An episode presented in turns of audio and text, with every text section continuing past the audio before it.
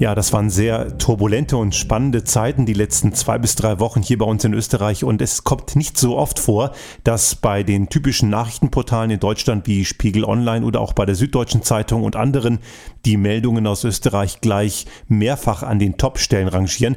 Aber es gab ja auch wirklich viel zu berichten und es gab wirklich hervorragende Comedy-Beiträge auch seitens der Heute-Show im ZDF oder Extra 3 im Norddeutschen Rundfunk respektive ARD. Die haben das wirklich sehr gut aufgegriffen und wir müssen, müssen wirklich sagen, wir haben herzlich gelacht, obwohl es ja eigentlich gar nicht witzig ist. Aber Satire kann sehr gut auch zeigen und auch vielleicht auch überzeichnen, was eigentlich wirklich Sache ist.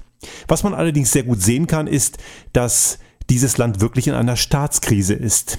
Ich wurde für den Titel der letzten Podcast-Folge von einigen Hörern, auch vielleicht auch zu Recht darauf hingewiesen, dass es vielleicht keine Staatskrise sei, sondern vielmehr eine Regierungskrise. Nun, die Unterscheidung ist dort sicherlich im wörtlichen Sinne verständlich. Eine Staatskrise geht ja normalerweise über das einer Regierungskrise hinaus.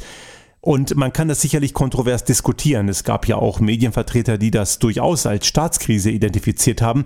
Und ich würde schon sagen, es ist eine. Jedoch nicht unbedingt aufgrund dessen, in welchem Zustand sich das Land befindet. Denn trotz all der Turbulenzen eines Misstrauensvotums gegen die Regierung, das erstmalig in der Zweiten Republik durchkam und Herr Kurz und seine gesamte Ministerriege abgesetzt wurde, das Land ist nicht im Chaos versunken und das haben wir nicht zuletzt unserem wirklich hervorragenden Bundespräsidenten Alexander van der Bellen zu verdanken.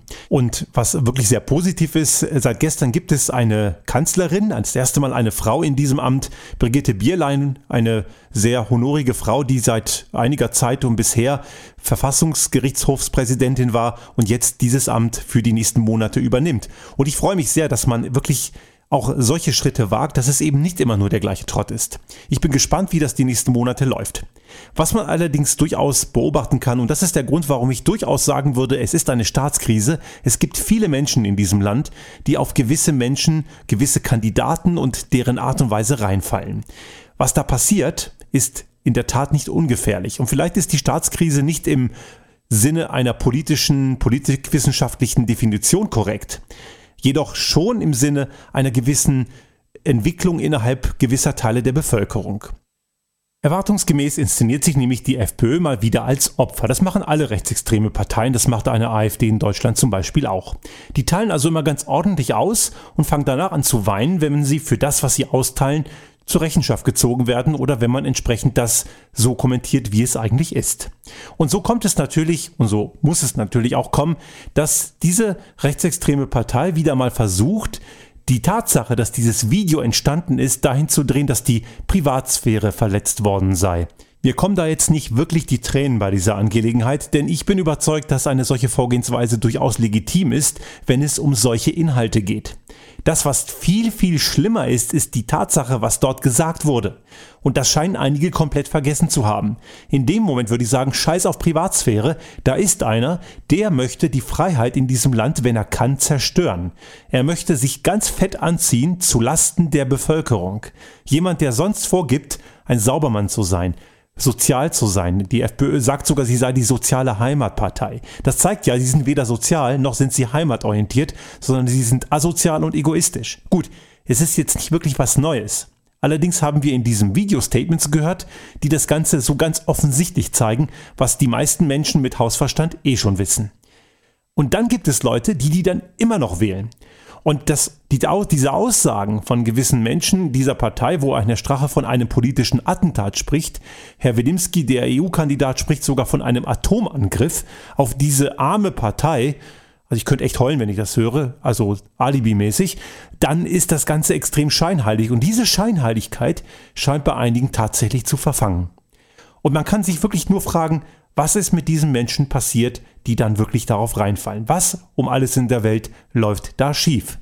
Ich kann mir das jetzt in der visuellen Darstellung nur so erklären. Da ist jemand, der steht einem Menschen gegenüber und haut immer wieder auf den Kopf, bis es blutet. Und derjenige, der geschlagen wird, stellt sich hin und sagt, hau mir nochmal drauf und die finden das toll.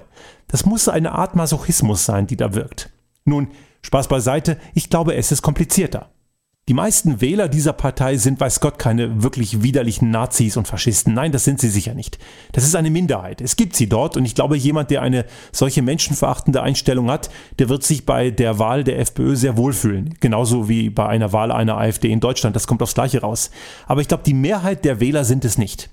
Die Mehrheit der Menschen, die dort ihr Kreuzchen machen, sind so blind vor Hass und vor Wut oder anderen Emotionen, die sind so verbittert, dass sie nicht erahnen können, dass eine Wahl einer solchen Partei ihnen selbst, ihren Liebsten und anderen Menschen in dem Land einen ganz großen Schaden zufügt. Aber auch diese Menschen gilt es zu erreichen. Man darf es sich nicht einfach machen und sagen, die sind einfach nur blöd. Ja, sicher, einige sind auch blöd.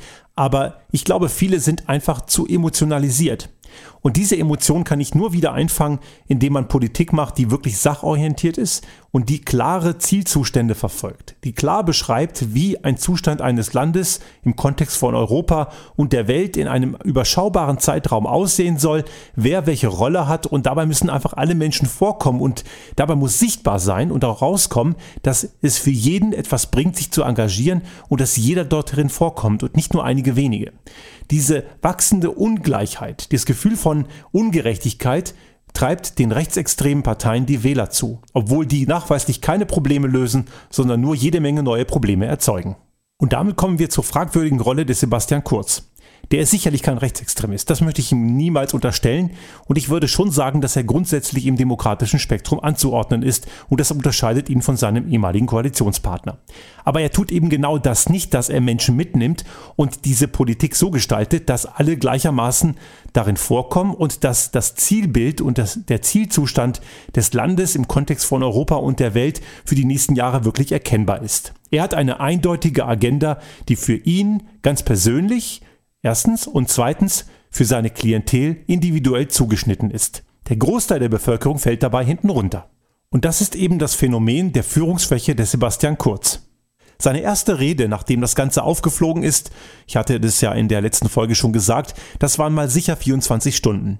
Und seine erste Rede war eben keine Erklärung zur Lage der Nation und zur weiteren Vorgehensweise, sondern es war eine Wahlkampfrede. Sinngemäß hat er gesagt, alle können's nicht, ich bin der Geilste und ohne mich geht sowieso nichts. In der Folge hat er sich auch nicht mit Ruhm bekleckert. Diskussionen, Gespräche mit Journalisten waren nicht gewollt, nicht zugelassen, mit anderen Parteien ebenso wenig. Und nachdem er das Misstrauensvotum verloren hat, hat er sich hingestellt und so getan, als gäbe es da eine ganz böse Koalition zwischen einer SPÖ, die den Antrag gestellt hat, und einer FPÖ, den Rechtsextremisten, die mit der SPÖ koaliert haben sollen im Kontext dieses Misstrauensvotums. Das ist natürlich kompletter Unsinn, denn eine Partei bringt einen Antrag ein, Vertreter anderer Parteien können zustimmen, sie müssen aber nicht. Es gab keine Absprache. Dabei lenkt Herr Kurz allerdings davon ab, dass er es war, der mit dieser rechtsextremen Partei vorher einige Monate koaliert hat. Und das ist eben sehr bedenklich, auch da wieder weg von dem eigenen Verschulden. Wieder mal sich selbst in die Opferrolle positionieren. Dabei aus dem Parlament zu gehen und zu sagen, ja, das Parlament hat so entschieden, das Volk entscheidet dann im Herbst. Auch das ignoriert komplett die Tatsache, dass es sich in Österreich wie in vielen anderen westlichen Demokratien um eine parlamentarische Demokratie handelt. Sozusagen das Parlament, die Wahl der Bevölkerung, ich sage bewusst Bevölkerung und nicht Volk, denn nach meiner Auffassung gibt es das gar nicht, eben die Bedürfnisse und Belange der Bevölkerung repräsentiert. Damit zeigt Herr Kurz wieder einmal, und das ist nicht das erste Mal, was er eigentlich vom Parlament hält. Denn auch während seiner Regierungszeit glänzte er während der Parlamentssitzungen oft durch Abwesenheit und sollte er mal physisch anwesend gewesen sein, so wird übereinstimmend berichtet, hat er doch sehr oft viel Zeit mit seinem Mobiltelefon verbracht, anstatt mit den Inhalten. Übereinstimmenden Medienberichten zur Folge und einigen Beobachtern zufolge wurden Anträge eben auch bewusst in falsche Ausschüsse geleitet und vielleicht gar nicht erst im Antragsverfahren des Parlaments besprochen. So wurden gewisse Sachen, wie zum Beispiel der Zwölf-Stunden-Tag, wir haben hier in unserer Podcast-Reihe darüber berichtet, auch mal eben am Parlament mehr oder weniger vorbeigeführt. Also so wirklich einen Drang zum Parlament hat er nicht. Nach seiner Absetzung, bei dem es angeblich ein spontanes Treffen seiner Anhänger in Wien-Meidling in der politischen Akademie der ÖVP gegeben haben soll, was, wie wir heute wissen, inszeniert war und keineswegs spontan, wird er nicht müde zu sagen, dass er darauf verzichtet, für weitere, weitere Bezüge zu beziehen für die Zeit, denn das sei ja nicht äh, sozial und er würde darauf eben verzichten, weil er ja ein guter Kerl sei. Genau genommen, sie stehen ihm gar nicht erst zu. Das hat ihm einen kleinen Shitstorm eingebracht. Man sieht also sehr deutlich, dass Herr Kurz nicht so der super Saubermann und der Posterboy ist, für den man ihn immer wieder fälschlicherweise hält. Was er verdammt gut kann, ist Selbstinszenierung. Das Ich ich und das nochmal Ich kommt verdammt oft bei ihm vor und er möchte einfach saugut dastehen. Dass seine Regierungsbilanz eben relativ schlecht ist, dass er Gesetze durchgewunken hat, die sozial Schwache noch weiter schwächen, dass er mit dem Zwölf-Stunden-Tag ein Gesetz durchgebracht hat, was die Selbstbestimmung von Arbeitnehmern schwächt und letzten Endes auch nur mehr oder weniger ausbeuterisch denkenden Unternehmen gut nützt, dass er mit einem rechtsextremen Koalitionspartner zusammengegangen ist, entgegen aller Warnungen, auch aus den eigenen Reihen, und dass er letzten Endes es akzeptiert hat, dass sein rechtsextremer Koalitionspartner ein Ausfall nach dem anderen geliefert hat und ein Innenminister an der Macht war, der den Rechtsstaat nicht verstanden hat und der mit Freiheit und Rechtsstaatlichkeit so gar nichts anfangen kann wie der Großteil der Führungsriege seines ehemaligen Koalitionspartners. All das wird dabei komplett verschwiegen. Herr Kurz ist im Sinne der Führungskräfteentwicklung, mit der wir in unserem Unternehmen sehr viel zu tun haben, alles nur keine wirklich gute Führungskraft. Er ist ein Selbstinszenierer. Er führt ganz klar transaktional und keineswegs transformational, um das im Fachjargon auszudrücken. Er sagt, wo es lang geht. Er hat einen Apparat dahinter, der das ganz klar steuert und das sogenannte Message Control, also die ganze Inszenierung auf der Medienseitenebene, ist extremst ausgeprägt. Und das macht er eben, muss man ganz klar sagen, sehr geschickt. So kommt es, dass immer noch große Teile der Bevölkerung bei ihm eine hohe Zustimmung geben, weil es eben auch sehr professionell wirkt und auf viele wirkt er vielleicht auch menschlich sehr sympathisch. Man muss allerdings ganz klar sagen, dass seine Diktion eben nicht die im Sinne des Landes ist. Seine Diktion ist im Sinne seines Machterhalts. Das zeigt eben auch, dass er überhaupt keine Probleme hatte, mit einem rechtsextremen Koalitionspartner ins Bett zu gehen.